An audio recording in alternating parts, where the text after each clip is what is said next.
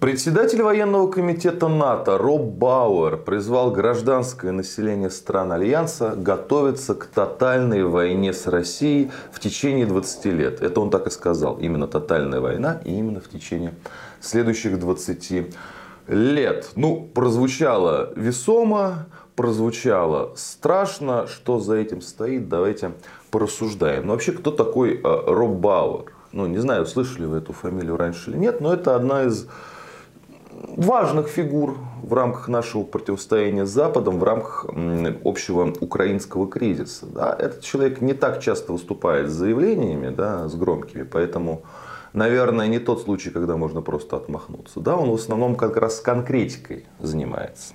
Что такое Бауэр? Да? Вот развертывание новых сил НАТО в Восточной Европе, в Прибалтике, в Польше, в Румынии, это Бауэр, он этим занимался.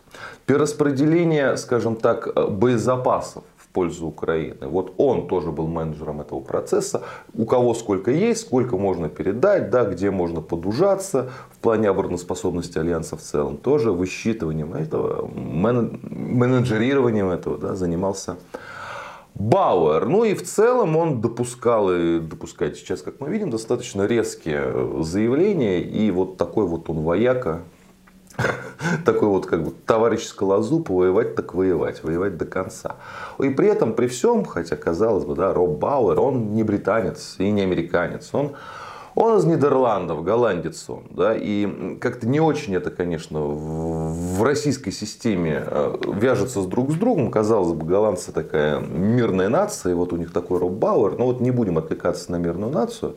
А, кстати говоря, следующим генсеком НАТО вполне возможно тоже голландец станет. Марк Рютте, нынешний премьер Голландии, его сейчас называют одним из главных кандидатов. И Э, хотя вот Голландия, она, скажем так, военными подвигами давно уже не славна. Вот то, что памятно лично мне, как они сначала прозевали, голландские э, миротворцы, сначала прозевали этнические чистки сербов со стороны башняков, когда стояли под Сребреницей, да, а потом драпали уже от э, армии боснийских сербов. Совершенно позорно драпали и ненавидели с тех пор боснийское руководство, то есть препятствовали Сербии на пути в ЕС всяческими кознями до тех пор, пока говорят, Радко Младича не поймаете, не выдадите, никуда мы вас не пустим. Злопамятные оказались, потому что их действительно тогда, их армию голландскую, ну, в полной мере, в полной мере опозорили. И вот такой вот старый голландский военный, да, который все эти события помнит, он уже тогда военным был, э, сделал военную карьеру в Голландии, да, теперь осуществляет менеджмент подготовки к войне с Россией, к тотальной войне. Что тут скажешь? Да, а, начнем с того, что нападение это они так говорят, нападение России на одну из стран НАТО после окончания конфликта вокруг Украины, это вот э, базовый сценарий. Да? И э, вот разговоры об этом, это вообще генеральная линия Вашингтонского обкома если хотите. Да, потому что они перезаложились на украинский проект, да, контрнаступление потерпело крах, теперь они будут готовить новое на 2025 год, в 2024 году Украина будет зализывать раны, сидеть в обороне, ждать нового оружия, да, осуществлять э, мобилизацию, потом попробуют опять. Ей в рамках этого нужны будут в огромных количествах деньги и оружие, да, и вот и под соусом этого мифа пропагандистского, то, что после Украины Россия нападет там, на Польшу или на Прибалтику, да, и будет осуществляться вот это вот финансирование проекта, да, потому что слишком много недовольных стало, да, и среди лидеров стран Европы, НАТО, там Венгрия, Словакия, например, а, так и среди населения стран НАТО, да, потому что куда же это все идет, ничего не получается. Но вот соус будет такой, что если не сдержим Россию на Украине, да, придется воевать самим, поэтому будем жертвовать. И как Бауэр говорит, гражданскому населению нужно готовиться. Что такое подготовка к войне с Россией? Да?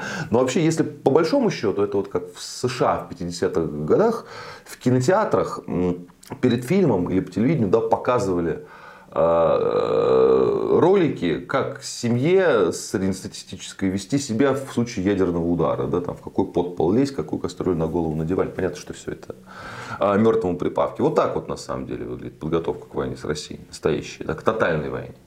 Но э, мне все же кажется, что пока это все больше пропагандистский миф, но дело в том, что запустив этот пропагандистский миф, они не могут не подтверждать его вот этой практической деятельностью в рамках НАТО на местах, которой занимается БАУ. Поэтому подготовка к войне с Россией в течение 20 лет означает для Европы, для европейцев, а, в ряде стран возвращение призывной армии, которую отменяли вот почти везде тотально на протяжении вот нулевых годов. Теперь уже возвращают в Прибалтике, в Скандинавии, будут возвращать дальше, уже немцы об этом заговорили. Это первый момент, надо быть готовыми. Вот.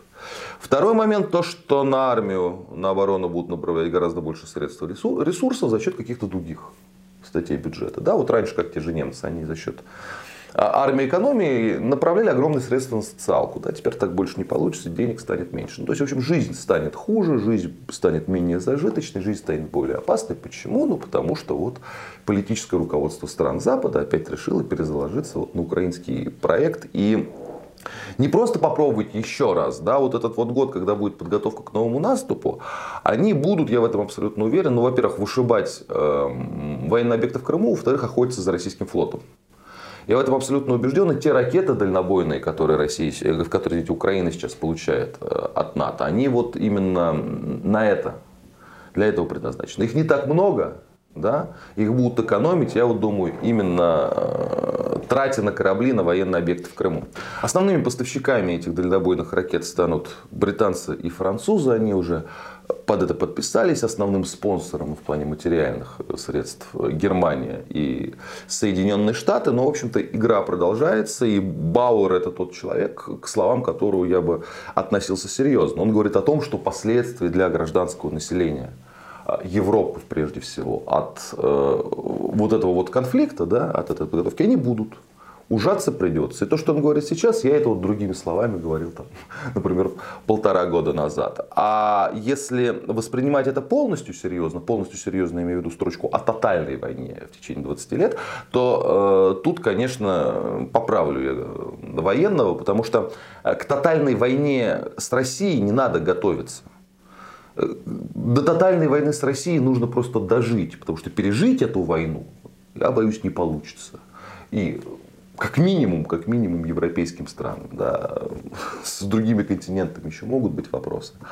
А с Европой в этом отношении все будет понятно. Так что, когда вот такие вот серьезные голландские дяденьки говорят такие вещи, да, воспринимать их нужно максимально серьезно и разумеется. Если они готовятся к войне с Россией, то по логике вещей России придется готовиться к войне с НАТО. И остановить этот взаимно докручиваемый такой да, процесс может только, может только политический диалог, выход на новые соглашения. Что Россия предлагала НАТО сделать еще до полномасштабного конфликта на Украине, но получила отказ. Поэтому, я думаю, до того, как украинская армия действительно будет разгромлена полностью, да, о новых попытках выйти на политическое соглашение даже не с Украиной, а вот именно с Западом, с НАТО, да, и речи идти не может. Так что готовимся. Год будет сложный и, возможно, не такой сложный, как 25-й, да, но это все надолго. Наши враги настроены серьезно. И Бауэр из их числа. Будьте здоровы, подписывайтесь на наш канал. И кому больше нравится в формате подкастов, в этом формате мы тоже есть.